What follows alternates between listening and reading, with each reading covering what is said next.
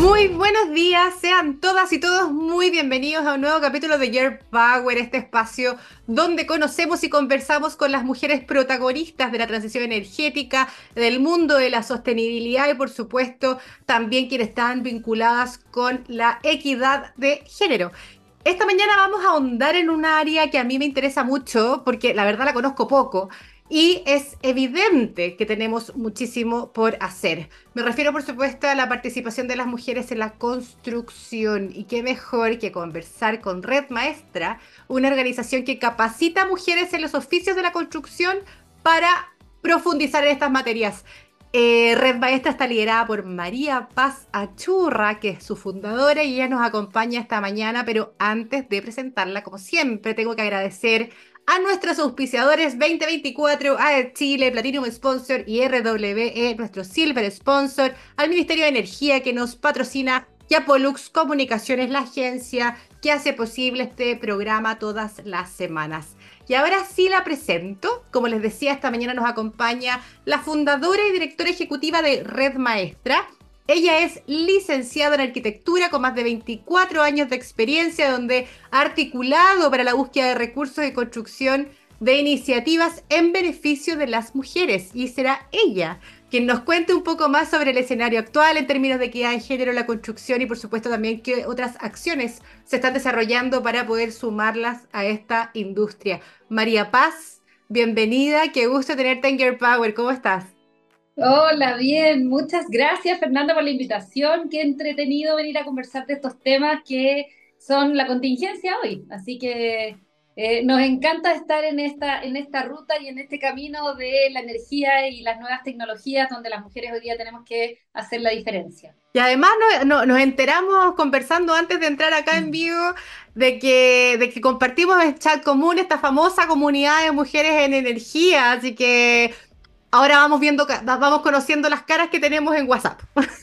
Así es. Oye, María Paz, comencemos justamente de... Yo algo adelantaba en la introducción sobre Red Maestra.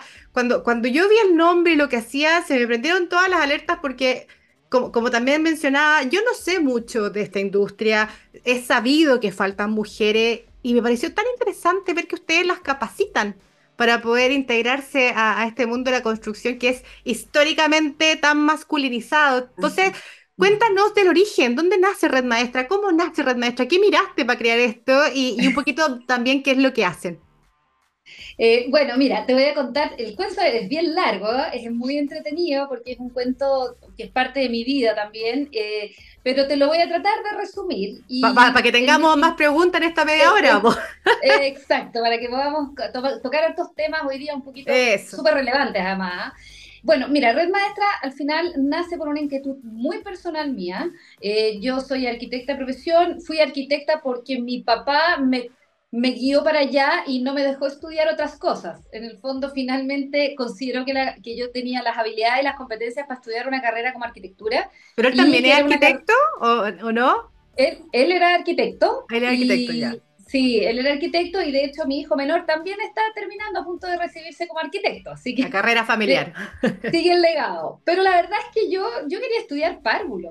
O sea, imagínate, nada que ver. Nada que ver. Pero bueno, me metí finalmente a este mundo a los 18 años sin saber mucho de la vida. Uno termina haciendo un poco lo que también ve en, lo que aprendí y lo que vi. Yo tenía un papá arquitecto, una mamá artista, vivía en el mundo este de las artes y el diseño.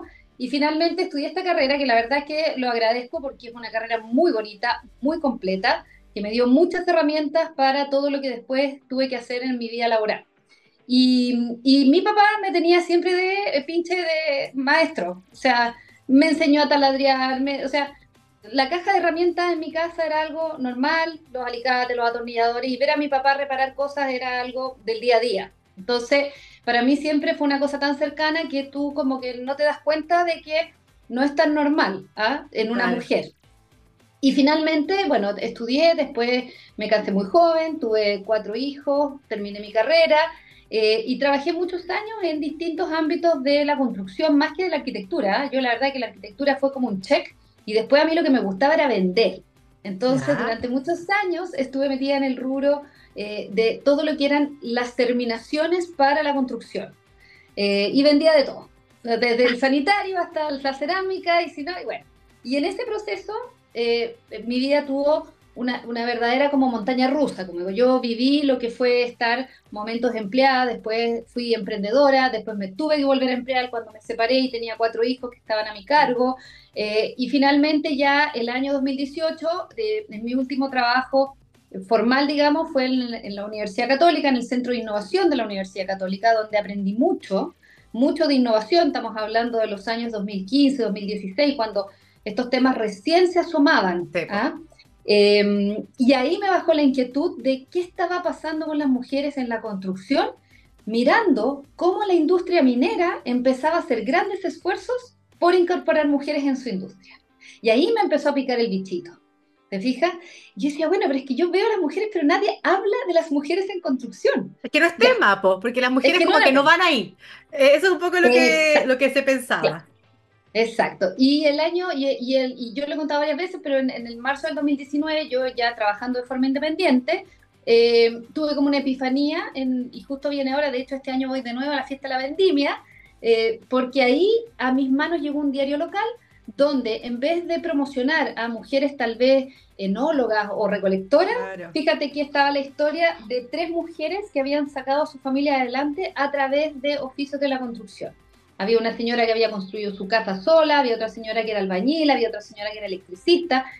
Y ahí fue cuando yo dije, eso más. Se sumó que este fin de semana eh, salió la publicación en el diario de que en esos días asumía la gerencia general de la Cámara Chilena de Construcción, por primera vez en la historia asumía una mujer. Y ahí yo llegué el día lunes a mi casa. El match perfecto.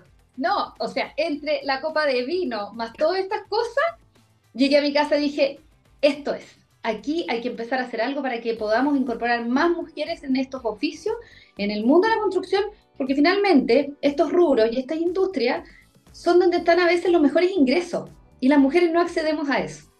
Entonces, eh, y además, como siempre yo decía, no todas nacimos para estar detrás de un escritorio. Muchas nos encanta el terreno, nos encanta maestrear, nos encanta estar con las manos en la masa. Entonces yo decía, ¿qué pasa con...? Yo tuve la suerte de tener un papá que me enseñó. ¿Qué pasa con esas mujeres que nunca tuvieron a su alrededor alguien que estuviera relacionado con la construcción o la arquitectura? No lo ven, no ven una oportunidad. Y ahí se me ocurrió una primera idea. Cuando volví a Santiago dije, ya, dije yo, quiero armar una empresa de mujeres para mujeres. Voy a contratar maestras y voy a hacer, porque ya lo había hecho antes con cuadrillas de hombres. ¿ah? Cuando mi niño era muy chico, yo tuve una pequeña empresa también de remodelaciones y qué sé yo. Pero, ahora había que, había que, que, tener, ir con el ejemplo, pues tenía que tener un equipo de mujeres. Exacto. Y además porque la situación nivel país, te, te, el INE ya te está dando cifras abrumadoras de que más del 80% de los hogares monoparentales eran liderados por mujeres, mujeres solas. Eh, hoy día vemos la realidad de, este tipo de familias que hoy día son diversas. A veces hay solo un papá, a veces hay solo una mamá. Eh, hay de todo. Entonces, ¿qué pasa en el fondo con los ingresos de esta familia cuando uno, es, uno solo es el proveedor? Qué difícil hoy día sostener eso. Entonces, ¿cómo las mujeres empezaron? Yo decía, ¿cómo podemos acceder a más recursos y mejores ingresos? ¿Ah? Y, y, eso en paralelo tú decías, bueno, ¿cuánto cada vez que yo tengo que llevar un gaffiter o un eléctrico, cuánto me sale esa cuenta? Y no es menor. O sea, mm. y, por hay una oportunidad. Había una tremenda oportunidad, mm. había una tremenda oportunidad. Y salí a buscar, llegué a Santiago y con esta idea armé rápidamente, mi hijo mayor me ayudó, puse el nombre, lo patenté y salí a buscar mujeres maestras. Y adivina lo que pasó. No había ni una, no encontraste ni una. Ni una, ni una. Y dije, ¿qué pasa aquí? Entonces, como yo ya venía del aprendizaje de los procesos de inmersión, que son la innovación, el diseño, empecé a buscar, busqué, busqué, hasta que encontré, empecé a encontrar mujeres que habían estudiado estos oficios, sobre todo el de la cafetería, que era el que más yo decía, siendo un oficio tan bonito, donde el recurso de agua hoy día es fundamental, eh, ¿qué pasaba? Y ahí entonces encontré un par de mujeres y, les empecé a preguntar. Y ahí descubrí un submundo y una realidad que era dramática. Muchas mujeres habían estudiado oficios y no los ejercían por miles de razones, pero más que nada por discriminación. Nadie les daba práctica, nadie las contractaba y a las pobres que habían hecho pega ni siquiera les pagaban las pegas. Entonces, después de eso, tú, obvio, pescáis tu cartera y te devolvís para tu te Rindes, pues, obvio. Y te rindes. Y en ese proceso, ese año 2019, con mucho esfuerzo, empecé como a imaginar qué era lo que ellas necesitaban y finalmente dije, bueno, ya, por ahora no corre el modelo de negocio de una empresa de mujeres para mujeres, sino que vamos a armar programas de capacitación y programas que funcionen para que estas mujeres no aborten la misión en la mitad del esfuerzo. Claro, porque ahí, perdona que te interrumpa, María, pero solo para, para también, quizás eh, entendiendo eh, que, como te decía, yo no, no, no, estoy tan involucrada con esto, pero tú dices, hay mujeres que estaban ya capacitadas de alguna forma, tenían alguna, algún cartoncillo, ¿no? Eh, en esto, ya tenían un oficio que habían estudiado y no tenían oportunidad o, se habían rendido porque no le abrieron las puertas. Pero también me imagino que hay otras que no tienen y que también ven la oportunidad de poder encontrar acá un nuevo camino, ¿no? Tú, tú apuntas a ambos grupos. Así es. De hecho, eh, me pasa, hoy día lo que vemos y, y lo que ya la cantidad de mujeres que hemos capacitado y que están dentro de nuestras comunidades, es mujeres que no las dejaron estudiar esto. Es que... Mujeres que hoy día tienen 40, 50 años, sus padres no las dejaron. No, le decían, no, mijita, ¿cómo se le ocurre? Se va a ir a meter a una obra, ¿qué es eso? Lleno de hombres.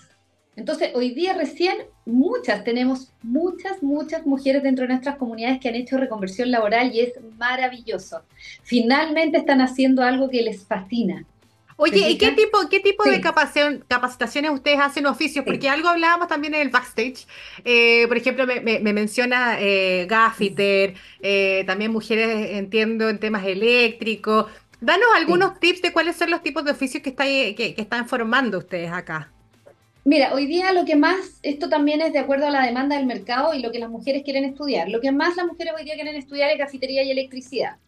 También hoy día hicimos el año 2022 un primer esfuerzo de mujeres en climatización, que también es una necesidad urgente del mercado. No hay mano de obra calificada para lo que es mantención y instalación de equipos de aire acondicionado, casi no hay. Entonces ahí también hicimos una, una primera comunidad chiquitita y probamos con 12 mujeres que se capacitaron en este oficio. También tenemos una comunidad bastante amplia de mujeres que están en terminaciones. Terminaciones son todo tipo de terminaciones, pintura, revestimiento, colocación de pisos flotantes, etcétera, etcétera. ¿Ya? Esa es otra comunidad. Es, ahí te diría que hay un nicho donde las mujeres han ingresado muy bien a obra. Y nosotros hemos capacitado a muchas mujeres que eran jornales de obra y terminan como maestras en terminaciones. Eso también lo hemos hecho harto.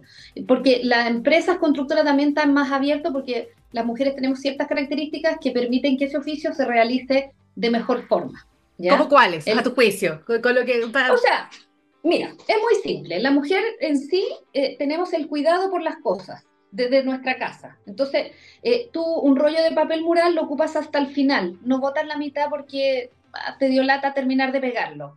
Eh, el, no sé, la cerámica, tú también. O sea, tú te preocupas de la optimización de esos recursos para hacer muy bien tu pega. Después pasa, mira, hay cosas que pasan de repente. En el caso de las electricistas, el hecho de tener muchas veces manos pequeñas para, para la fabricación de los tableros, que requiere tanta cablería y distintos dispositivos, es fantástico, es un beneficio tener manos pequeñas de repente. ¿Te fijas? Yo, eh, no podría hacerlo. Mi mano no es tan pequeña. bueno, entonces te vamos a dejar para la instalación de cerámica. Ya, súper. Eh, pero, pero hoy día se, tenemos en el fondo ciertas características como mujer que pasa eso. O sea, que hoy día tenemos en el fondo que, que vemos que hacen muy bien ciertos trabajos, ¿ya? Eh, y de otro tipo es, eh, yo diría que, claro, tenemos otros oficios que estamos en pendiente, que es, el, por ejemplo, soldadura. Las mujeres son muy buenas soldadoras y, y, también tenemos otros oficios que se vienen a futuro, como lo que te contaba yo. Hoy día, cada mujer que nosotros capacitamos, eh, la red maestra no solo ofrece gratuitamente esta capacitación, sino que además nosotros las invitamos a dos cosas, que son dos beneficios muy bonitos. Uno es pertenecer a una comunidad de maestras especialistas como ellas y, entrar a pertenecer a un lugar donde están sus pares. sí, porque es importante esto de, de, comunidad y redes entre nosotras. Exacto. Y dos, Red Maestra te ofrece capacitación continua en el tiempo, algo que en los oficios técnicos no existe. Entonces, lo que hacemos es que de la mano de las empresas, que hoy día son nuestros partners, buscamos las últimas tecnologías en cada uno de los oficios, los últimos materiales, las últimas formas de aplicar eh, esos materiales o esos productos, para que ellas tengan de primera fuente la, la, última información del mercado de lo que viene en esta industria 4.0.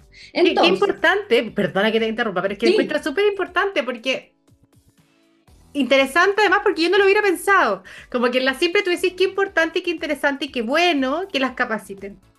Pero qué importante es estar a la vanguardia de lo que está pasando, en los cambios de materiales que mencionas tú. A mí no se me no lo había pensado y, y claro, es algo continuo. Lo que pasa es que esto, eh, Fernanda, tú tienes que pensar que quedan muchas, muchas barreras. Todos lo vemos en las cifras de la ONU, en las cifras de género que tenemos a nivel país. Entonces, eh, es como, en vez de tanto diagnóstico y dejarnos tanto, en Red Maestra decimos, bueno, pero ¿qué hacemos para cambiar esta realidad? Exacto. Una de las formas inmediatas es que las mujeres cambien su lenguaje. De hablar de la cosita, de la no sé qué, no, no, no, no, no. Usted tiene que hablar un lenguaje técnico de primera. Cuando una mujer abre la boca y solo se refiere a terminología técnica, fíjate que todo el mundo pone atención. ¿Por qué? Porque pasa a ser una maestra experta.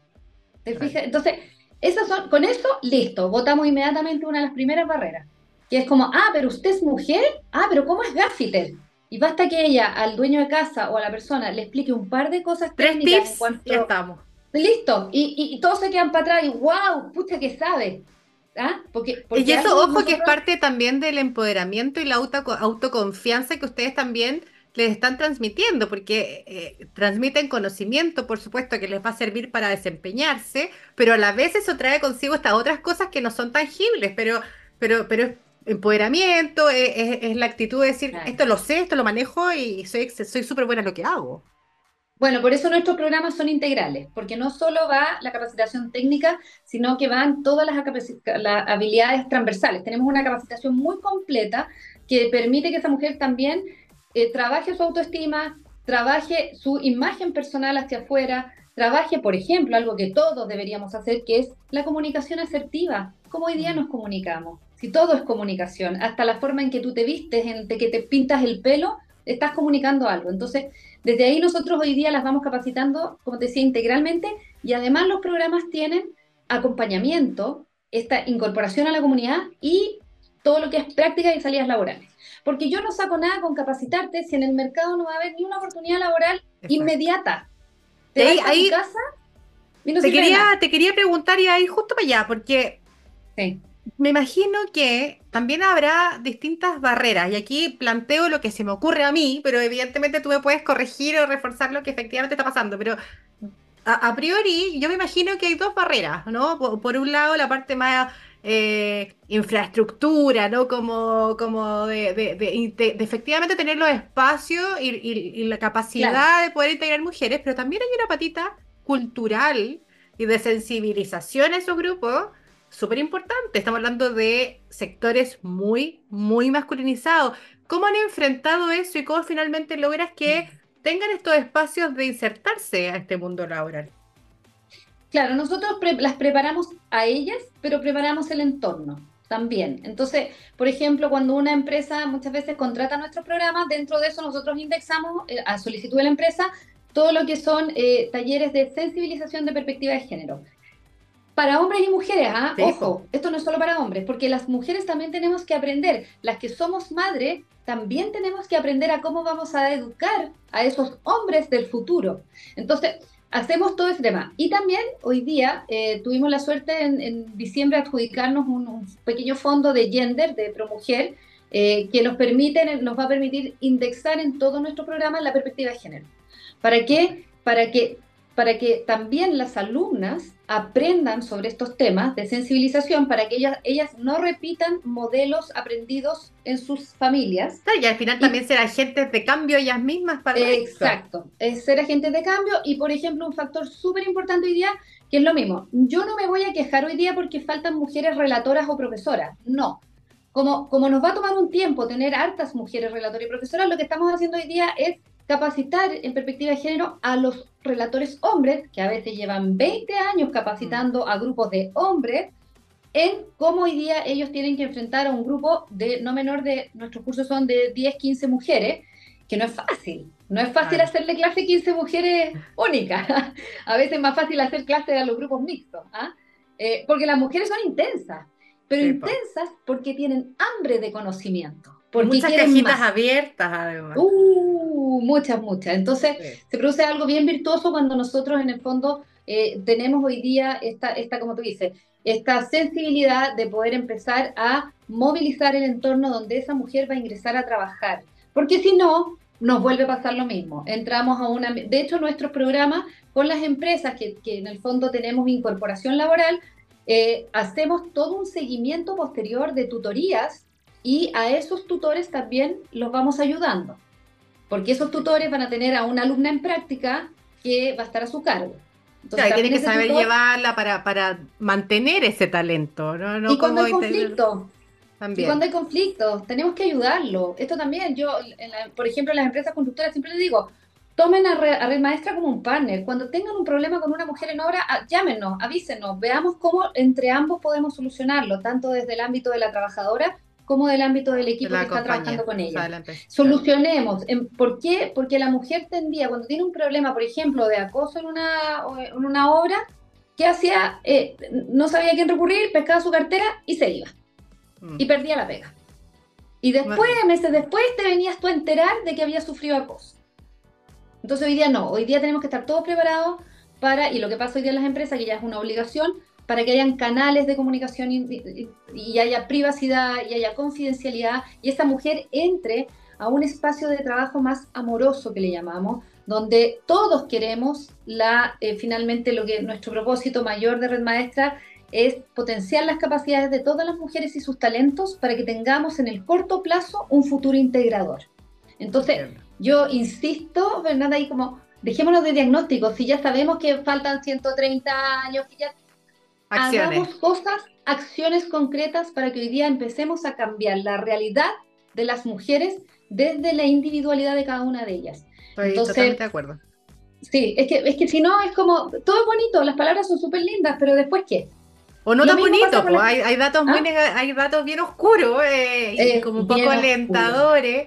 Y, tampoco podemos quedarnos en eso, pues la idea es darle ese punch entre, desde nosotras mismas y, nosotros, eh, ellos también, para que logremos las metas más aceleradamente posible y, tengamos micro éxitos, ¿no? como un poco lo que tú lo que tú comentas. María Paz, quería preguntarte porque hemos hablado desde la perspectiva más de la cultura, sensibilización, pero yo lo que he mm. visto también en espacios como, no sé, eh, energía, minería, que han ido avanzando, por supuesto, se han ido adaptando de forma bien rápida en esto, pero hace no tanto, había, eh, quería enfocarme en la parte más de infraestructura de repente, que nos contaban, eh, hemos tenido acá en Girl Power mujeres que nos decían, oye, yo llegué a planta y no habían zapatos de mi tamaño, o no había baño para mí, o no habían implementos como andaba con hacer una chaqueta, ese tipo de cosas, eh, quizás hay más que nos puedan mencionar.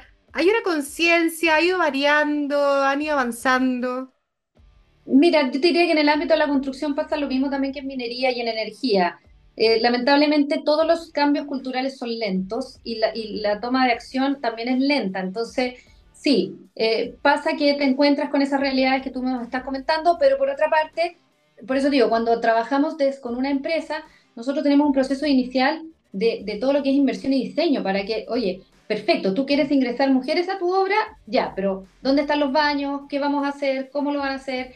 ¿Qué pasa si esa mujer tiene un problema? ¿A quién se tiene que dirigir? O sea, tenemos que entre todos ayudarnos. ¿ah? No esto no es demonizar tampoco a las empresas, porque entender que la empresa tiene mil problemas diarios, pues no le pongamos más sal a la sopa, porque eh, ¿para qué? ¿Te fijas? Entonces muchas veces dicen... Los Partamos porque abran la puerta. Que abran ¿Ah? la puerta. Partamos porque abren la puerta. Porque abren la puerta y nos den oportunidades reales, concretas, para incorporar más mujeres en sus líneas de trabajo. Y claro, hay, o sea, uno podría escribir un libro con las anécdotas, pero, pero tenemos que todos ir en, en, un, en, un, modo de aprendizaje. Por ejemplo, la otra vez me pasó que capacitamos con una OTEC a un grupo de mujeres electricistas y obviamente llegaron con unos guantes XL y las manos de todas éramos XS. Entonces, pucha, se complicaron entero. Bueno, esas cosas tenemos que preverlas. O sea, no, no puede ser... Cambiar el switch. cambiar, el, switch. Oye, y además, yo siempre digo, cambiar el switch y me dan ganas de gritar a los cuatro vientos, ¿Quién hace ropa de, seguridad? ¿Quién hace los guantes? Porque aquí hay una tremenda oportunidad. Uno, un nuevo mercado, las mujeres. ojo, ojo a las que nos están escuchando y viendo. ¿ah? Hay ahí una, una, oportunidad laboral adicional que de emprendimiento. Pero si yo te cuento, yo una vez le regalé pantalones, estos pantalones de trabajo a un grupo de mujeres en el año 2019. Olvídate, todas tuvieron que ir a la costurera a arreglarlo. ¿Por qué? Porque eran tallas para hombres. Todas tuvieron que mandar a achicarlo. Claro. Entonces, y los guantes lo mismo. Anda tú a encontrar guantes pequeños, de, en el fondo que son guantes que son específicos para ciertas tareas, no es el guante de jardinería. pero no están pensados para ellas todavía. Los cascos. Yo vi eh, hace tiempo atrás eh, en alguna parte, porque a mí me encanta investigar, yo me encanta, yo me, meto y busco y, en todos los sitios había para ver, en, around the world, como decimos todo el mundo. Fíjate que, ¿sabes lo que habían creado en Estados Unidos? Una, una empresa de esta que hace casco, creó un casco especial para que las mujeres puedan ponerse el moño adentro. Ya, pues eso, es pensar fuera de la caja. Pero claro, porque en el fondo, si yo tengo harto pelo y tengo un pelo precioso, en, en, una fábrica o cualquiera de estas, tú no puedes entrar con el pelo suelto. Entonces, pero, pero ¿qué haces con tu precioso pelo? O sea, ¿cómo te metes el casco si no te cabe la cola de caballo? Eh, mm. es, es, un lío. Bueno, y había una empresa gringa que ya, ya había pensado una solución para la parte trasera del casco. Mira, hay, hay, una oportunidad para, para varias que nos pueden estar escuchando viendo hoy de meterse también, bueno, Ahí miren, ya tienen el vínculo con Red Maestra para poder abrir esta oportunidad y este espacio. María Paz, nos quedan re pocos minutos, pero, pero me gustaría, entendiendo y sabiendo que, o sea, ya, ya dejé en evidencia que no sé mucho de esto, de esta industria, no conozco mucho sus cifras ni nada, y quizás tú me puedes ayudar. Porque una cosa que, bueno, se hizo en energía, que fue medirnos, ver cuántas estábamos presentes, cuál era la fuerza laboral de mujeres en el sector de energía. Y, con esa línea base uno puede ir avanzando y midiéndose con una métrica. Eh, en la industria o en el mundo de la construcción, ¿hay, hay números? ¿Sabemos cuántas mujeres actualmente se desempeñan o, o, trabajan en construcción o no, no está eso todavía? Mira, no, eh, hay números generales, pero cuando tú pones la lupa no hay números reales. O sea, una cosa son los números que puede mostrar la Cámara Chilena de la Construcción, el INE, porque acuérdate que la Cámara hace eh, sobre una muestra del mercado que son sus empresas socias, no sobre todo el mercado. Después el INE también no entra en profundidad cuando recoge esas cifras. Entonces, te diría yo que hoy día y tú vas a una, tú vas a, tomar las cifras a una gran empresa constructora y las cifras son total, diametralmente distintas. En algunos casos hay mucho más incorporación de la mujer en ciertas categorías intermedias de, profesiones eh, universitarias, pero no de alta gerencia y en otros casos, eh, fíjate que, eh, nada, por pues la incorporación en, en, esta primera línea que es la construcción, donde la red maestra hoy día está alojada, que son las mujeres jornales de aseo, eh, ayudantes de maestras y maestras, no están las cifras reales, no están. No, no, no. ¿Cuántas mujeres usted realmente tiene trabajando en obra?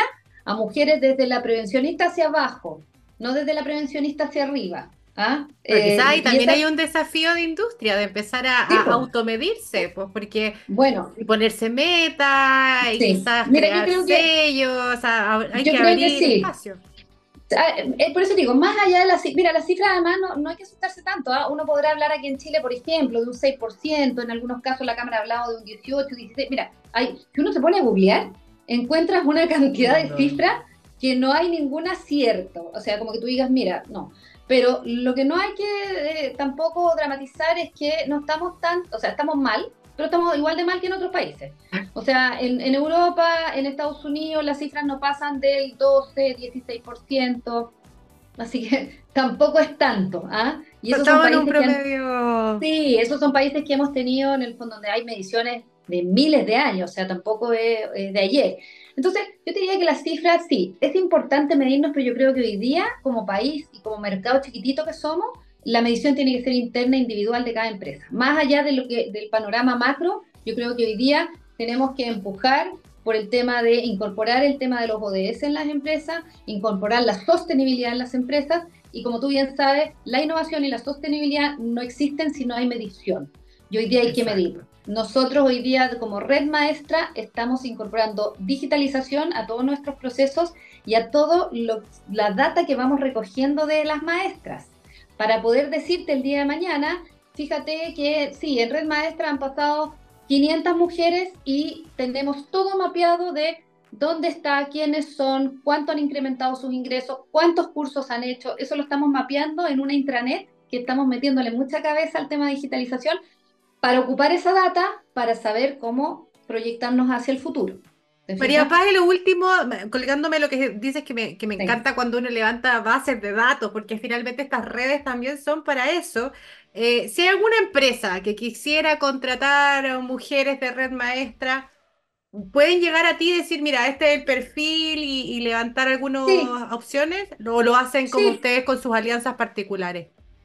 O sea, te, lo digo al tiro, o sea, hoy día ya hemos tenido, no nosotros no somos empresa hoy día de headhunting, ¿ah? Eh, eh, nosotros formamos a estas mujeres, pero cuando a mí me llegan esas ofertas en general, cuando viene la oferta directa así como del headhunter, no pasa nada. Distinto es cuando armamos un programa con la empresa que permite en el fondo mostrar a las mujeres que esa empresa tiene una real disposición por incorporar mujeres. Entonces, ¿qué hacemos? Yo, por ejemplo, puedo tener mujeres formadas en electricidad y hay una empresa que requiere, ya, pero esa empresa tiene que dar algo más. Porque mm. solo publicar una oferta laboral no es suficiente para que sea atractivo. Y te lo digo por qué. Porque por lo menos las mujeres que pasan por nuestro programa, todas están trabajando, a todas les va muy bien. Entonces, la verdad que, chuta, eh, no tengo mujer en lista espera hoy día buscando una pega. Ahora. Esa es una buena noticia.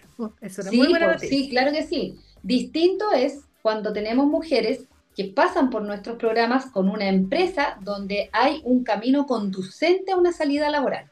Eso sí, porque pasaron por un proceso, por una sensibilización, por una, una inducción, hay, hay, hay, hay ganas también, porque por algo se sumaron al programa, es distinto. María Paz, llegamos a la hora, no me di ni cuenta, la miré sin querer, y si no hubiera seguido, porque tengo varias preguntas más, porque me encanta. Dejamos a todas y todos invitados a mirar Red Maestra, eh, aquellas mujeres que estén interesadas en sumarse a esta aventura de la construcción, que como decía María Paz, les gusta estar con las, con las manos en, el barro, ¿no? En las manos en la obra. esa sería la mejor analogía. Bienvenidas, ya tienen aquí el contacto de María Paz. María Paz, gracias por habernos acompañado y por contarnos un poquito más de lo que se está viviendo con estas mujeres maravillosas que se suman a esta aventura de la construcción. Un abrazo enorme, muchas gracias a quienes nos vieron y nos escucharon hoy. Nos vemos el próximo jueves. Somos Girl Power, somos Pollux. Que esté muy bien. Chao, chao. Gracias, chao, chao. Chao, chao.